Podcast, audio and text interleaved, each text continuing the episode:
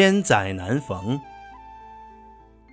其中“载”是年，“逢”是遇的意思。意思是说，一千年里也能碰到一次，形容机会极其难得。韩愈是唐代著名的文学家，他三十五岁到京城担任国子监博士，后来又被提升为刑部侍郎。当时佛教盛行，连唐宪宗也很崇尚佛教。韩愈对此很反感，写了一篇《谏迎佛骨表》，表示反对。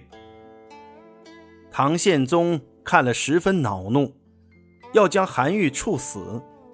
幸亏朝中大臣为他说情，才改为贬职，到潮州任刺史。唐朝中期，中央统治权力日益削弱。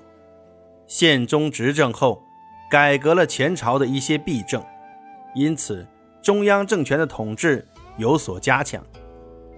被贬到潮州的韩愈。针对这一情况，再次给宪宗上了潮州刺史谢上表，歌颂了宪宗的功德。在这道表中，韩愈赞颂宪宗能够扭转乾坤，并且建议宪宗到泰山去封禅。封禅是一种祭祀天地的大典，历史上秦始皇和汉武帝都曾举行过。这种大典，韩愈还在这道表中委婉地表示，希望宪宗也能够让他参加封禅的盛会，并说，如果他不能参加这个千载难逢的盛会，将会引为终生的遗憾。宪宗看到这个表后，龙颜大悦，把他调回了京都，让他担任吏部侍郎。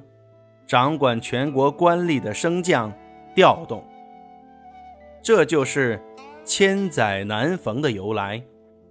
“千载难逢”近义词“百年不遇”，反义词“司空见惯”。